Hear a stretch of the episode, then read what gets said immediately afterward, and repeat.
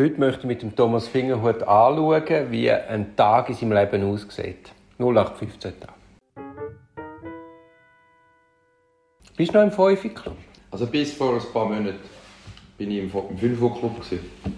Der, hat, äh, der ist schon mal um 5 Uhr aufgestanden, dann hat man zuerst 20 Minuten äh, meditiert, dann 20 Minuten Sport getrieben und dann noch 20 Minuten etwas gelesen.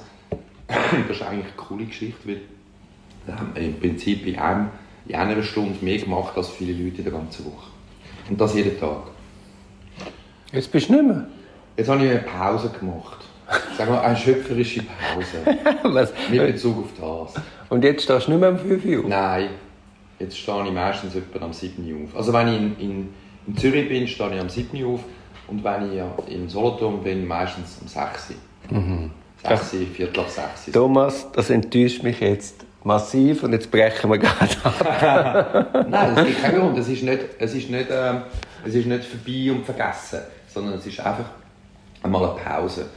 Äh, vielleicht hat das, hat das auch etwas mit dem zu tun, dass ich ja vorne in Solothurn gewohnt habe und dann am 5 Uhr aufstehe und dann am 7 Uhr auf den Zug gehe, dann noch anderthalb Stunden pendeln, hin und zurück, ist einfach irgendwann einmal ein bisschen too much gewesen. Und dann habe ich gefunden, ich muss irgendwann ein bisschen reduzieren und, und, und früher ins Bett gehen, ich eben auch nicht wollen.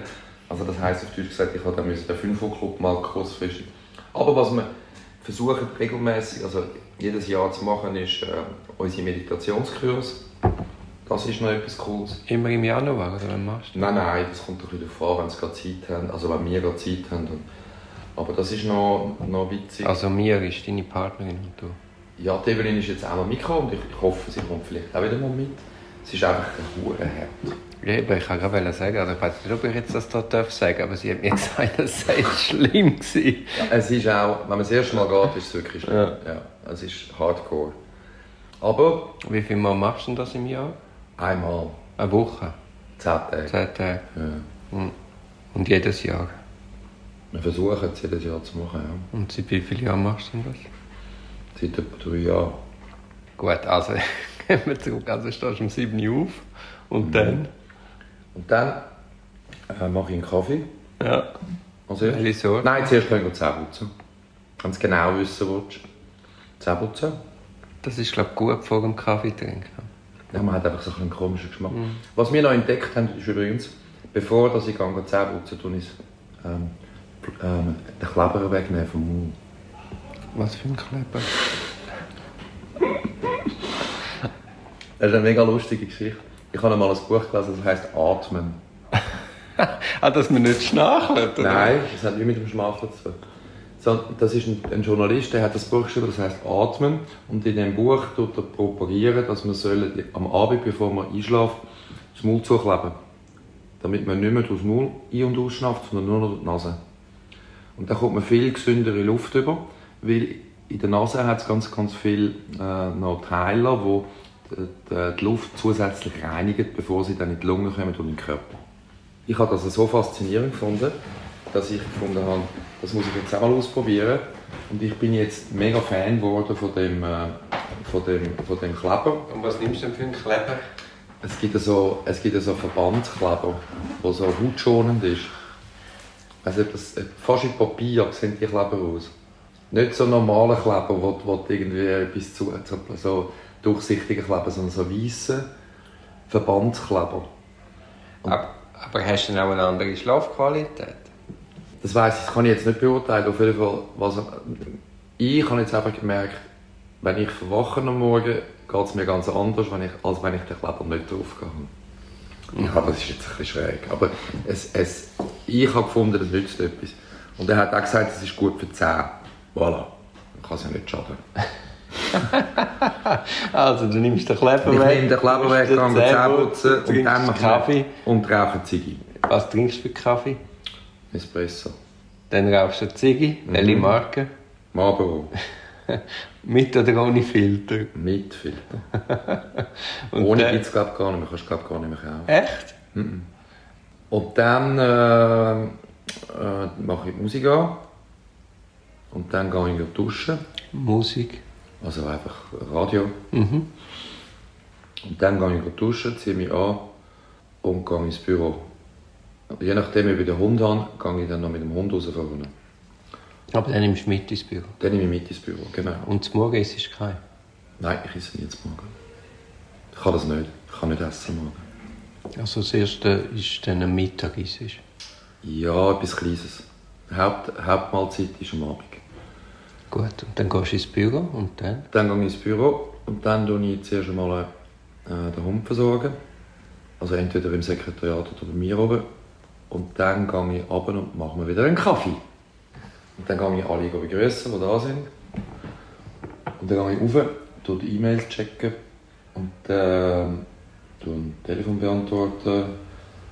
Tun vielleicht noch... Du tust am Morgen als zuerst telefonieren? Nicht als erstes. Aber bald? Aber bald dann einmal, ja. Und dann äh, tue ich... Was mache ich dann? Äh, dann kommt, irgend, also bei, kommt Post. Die Post wird bei uns äh, geht ins Sekretariat. Die geht nicht zuerst zum Anwalt, die geht ins Sekretariat. Das Sekretariat tut äh, äh, Fristen, Fristen eintragen, Fristen notieren. Wir haben so das Vier-Augen-Prinzip mit, mit der Post. Es geht zuerst zum einen Sekretär, dann zum anderen. Und dann wird es eingescannt und dann wird das äh, dann geht die physische Post zum Anwalt und äh, er kann es aber auch scannt schon anschauen und dann tut er die Post anschauen und dann tut er sie schmeißen. Und ähm, dann gibt es irgendwie vielleicht eine Einvernahme. Dann am Mittag gehe ich äh, schnell etwas holen oder es wird mir etwas gebracht, was auch nicht ist. Und dann mache ich meistens eine Siesta. Schlafe vier Stunden am Mittag. Ich kann das mega gut. Ich habe, so eine, ich habe von der Evelyn so eine Liege bekommen. Was ist eine Corbusier-Liege? Nein. Nein, der Conny hat so eine Corbusier-Liege. Ah, der Conny hat auch eine? Ja.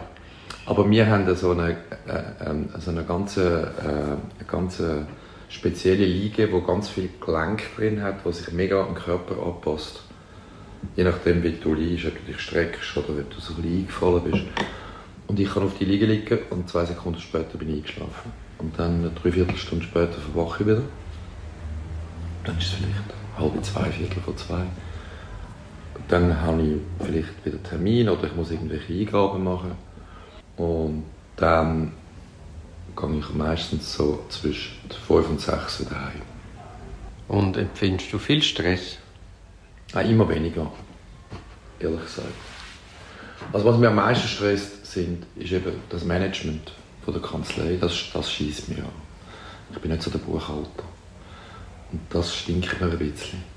Und es ist klar, ich meine, wenn man angestellte Anwälte hat, das interessiert jetzt nicht so wahnsinnig, wie viel Geld reinkommt, oder? Also wenn du jeden Monat den Lohn hast, dann...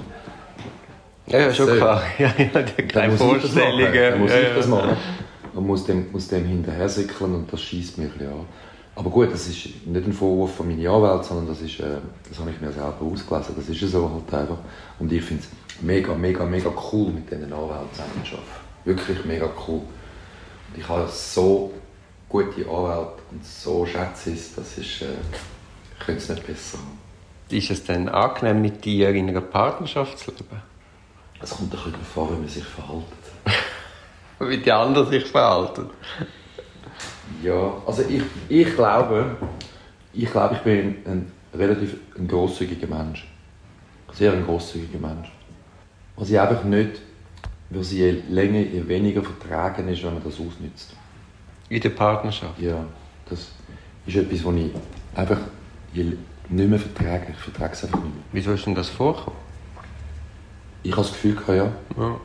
Oder anders gesagt, es gibt, es gibt vielleicht auch verschiedene Vorstellungen, wie man, es, wie man so ein Büro soll führen soll. Ah, du redest ah. vom Büro? Ja, die private Partnerschaft geht ich gar nicht Nein, wenn ich frage, ob es angenehm ist. Ah, Partnerschaft, ja, okay, jetzt komme ich gut, ja. Partnerschaft? Nein, weißt du, ich meine, ich frage das, weil äh, die Scheidungsquote ist bei Strafverteidigern nochmal deutlich höher ah, ja, als beim Durchschnitt aus den USA. Ah ja, okay. Ja, Glaubst du das nicht? Ich weiß es nicht. Also was ich sicher nicht machen würde, ist mit, mit dem Partner im gleichen Büro arbeiten. Das würde ich ganz sicher nicht machen. Aber wir machen ja beide, also Evelyn und ich, wir machen ja beide Strafrecht. Und das ist jetzt eigentlich bis jetzt noch kein Thema gewesen. Vielleicht wäre es etwas anderes, wenn sie Staatsanwältin wäre oder ich Staatsanwalt und sie Anwältin und, oder ich. Dann wäre es vielleicht nochmal etwas anderes, weil dann hätte man noch ein bisschen mehr Diskussionsstoff. Aber so sind wir doch eigentlich immer mehr oder weniger, sie ist ja auch Fachanwältin Strafrecht und haben wir eigentlich immer relativ gleiche Ansichten zu, zu den Themen, die uns beschäftigen. Ist das, ist das jetzt genug gewesen zum Privaten oder möchtest du noch mehr wissen? Nein, ich traue mich schon gar nicht mehr zu fragen. Oh, du kannst schon, wenn du willst. Es ist auch die Frage, ob ich dir Antwort gebe. Gibt es denn in deinem Job auch Momente vom Glück? Ja, eigentlich noch häufig.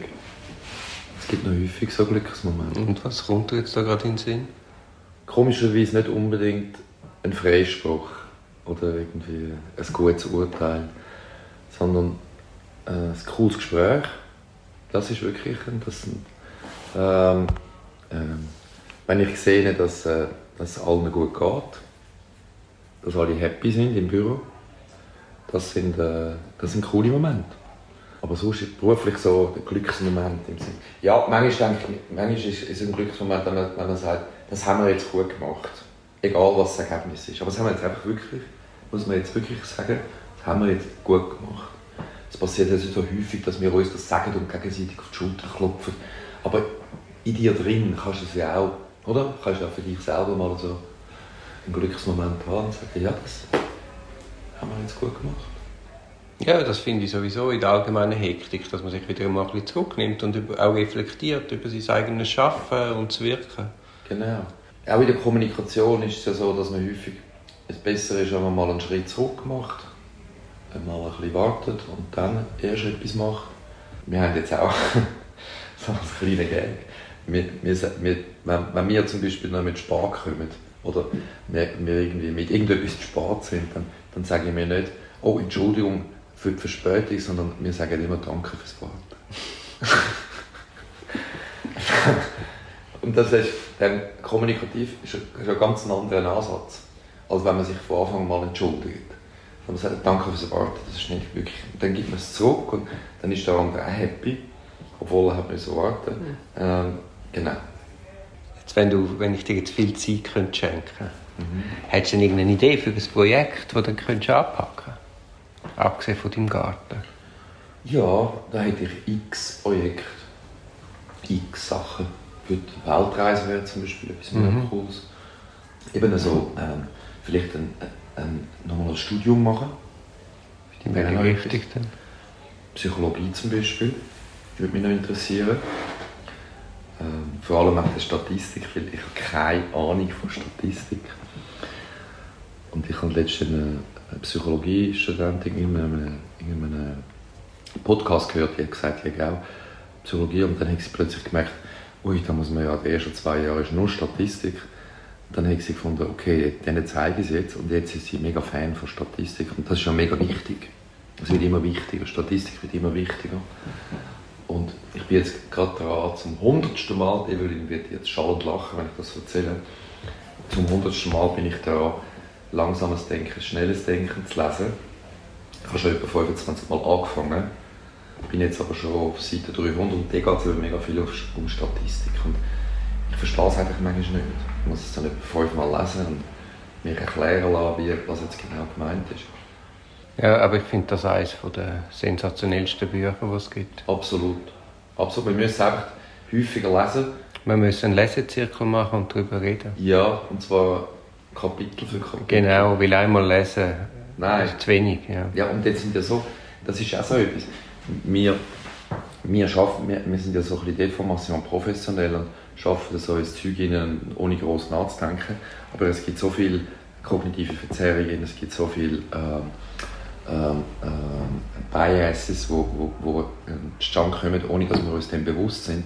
Und wir müssen, wenn man sich dem bewusst ist, kann man es auch viel besser einsetzen. Also, äh, ein lustiges Beispiel beim Kahnemann ist ja das mit der hungrigen Richter. Das finde ich auch noch interessant. Also, ja, aber früher in der alten Glarner Strafprozessordnung hat es, glaube ich, einen Artikel gegeben, der geheißen wenn Föhn ist, darfst du nicht verhandeln. Voilà. Ich meine, dort hat man die menschlichen Unzulänglichkeiten gesehen und aufgefangen. Genau. Aber heute in unserer scheinbar durchrationalisierten Welt hat es keinen Platz mehr für solche Sachen. Und natürlich tut ein hungriger Richter anders urteilen als ein satter Richter nach dem Mittag. Genau. Ähm, du Ribonin würde ich auch nicht um 11 Uhr anrufen, wenn er hungrig ist, sondern um halb zwei. Eben, das sind alles so kleine Feinheiten, die dann am Schluss in der, in der, in der Kombination dazu führen, dass du dann eben entweder ein gutes oder ein schlechtes Ergebnis hast. Und darum musst du dir eben sehr gut überlegen, ob du, wie du vorhin gesagt hast, um 11 Uhr Leute oder vielleicht erst um halb zwei. Ja, oder, heisst oder aus meiner, das kann ich ja nicht, also mal so anrufen kann ich beeinflussen, aber ich kann auch das Telefon abnehmen beeinflussen. Genau. Ja, das sind so Sachen, die man sicher muss bedenken Ja. Darum würde ich das noch gerne studieren, aber es ist einfach, wenn man es, ich habe mal geschaut, wenn man das an der ZHW nebenberuflich macht, ist echt wahnsinnig aufwendig und also auch zeitlich und das hat mich bis jetzt daran gehindert, das zu machen. Aber ich würde dir ja viel Zeit schenken. Ah genau, genau, das ist ja richtig. Und dann würde ich das sehr gerne machen, ja. Jetzt, wenn du sagst, vielleicht noch mal studieren, wenn du jetzt zurückdenkst an den 20-jährigen Thomas nach der Kante, was würdest du denn ihm heute mitgeben? Würdest du sagen, studier wieder aus? Oder wa- was würdest du ihm sagen? Also damals, als ich nach der Matur, habe ich ja dann äh, zuerst bevor dem Studium noch das Militär gemacht. Ähm, ich bin total Fan von der, von der damaligen Offiziersschule. Also das wird jetzt vielleicht jetzt ein paar Leute entsetzen, aber ist mir jetzt auch gleich. Ich habe die, die Offiziersschule eines der besten Erlebnisse gefunden. Ja, es war eine, wahnsinnig gute Zeit für mich. Und dann nachher studieren. Also ich habe eigentlich nicht unbedingt Jus studiert, weil ich groß gewusst habe, was das bedeutet, sondern ich habe einfach geschaut, welches Fach hat am, äh, welches, welche Studienrichtung hat am wenigsten Pflichtfächer, also Pflichtanwesenheiten. Und ich glaube, damals hat man pro Semester fünf Stunden müssen haben für Jus pro Woche.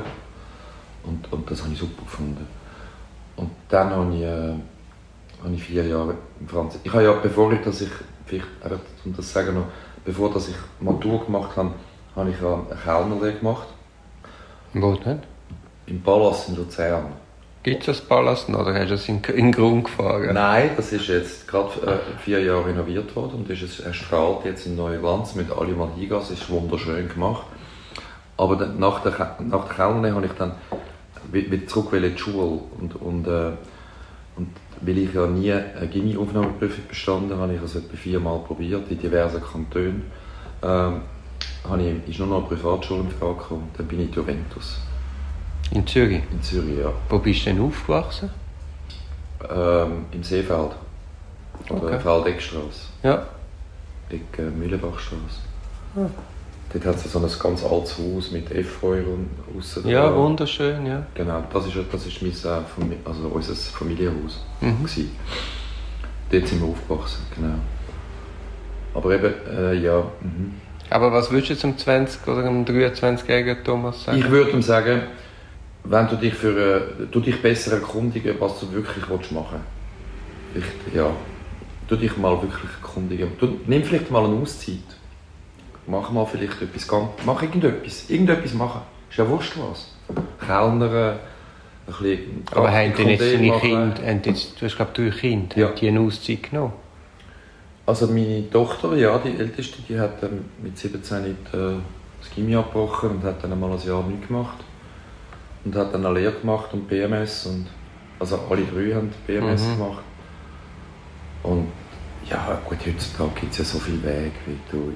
Ja, das ist heute ganz anders. Oder? Früher hast du wirklich das Nadelöhr Gimmi gehabt. Genau, also da hast du eigentlich nur die Matur gehabt oder eine Lehre. Ja, ja.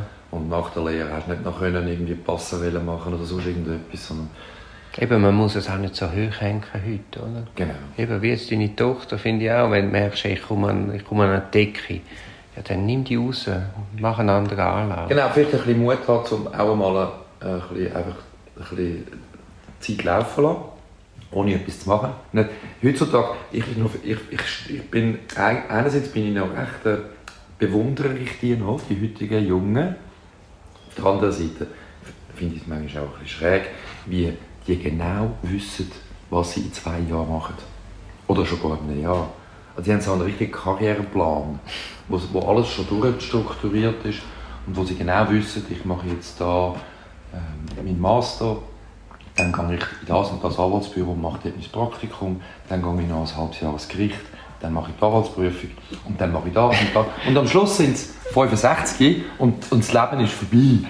Du Thomas, aber wir haben heute Abend auch einen Plan. Wir gehen nämlich zu Nacht essen und müssen darum abbrechen. Okay.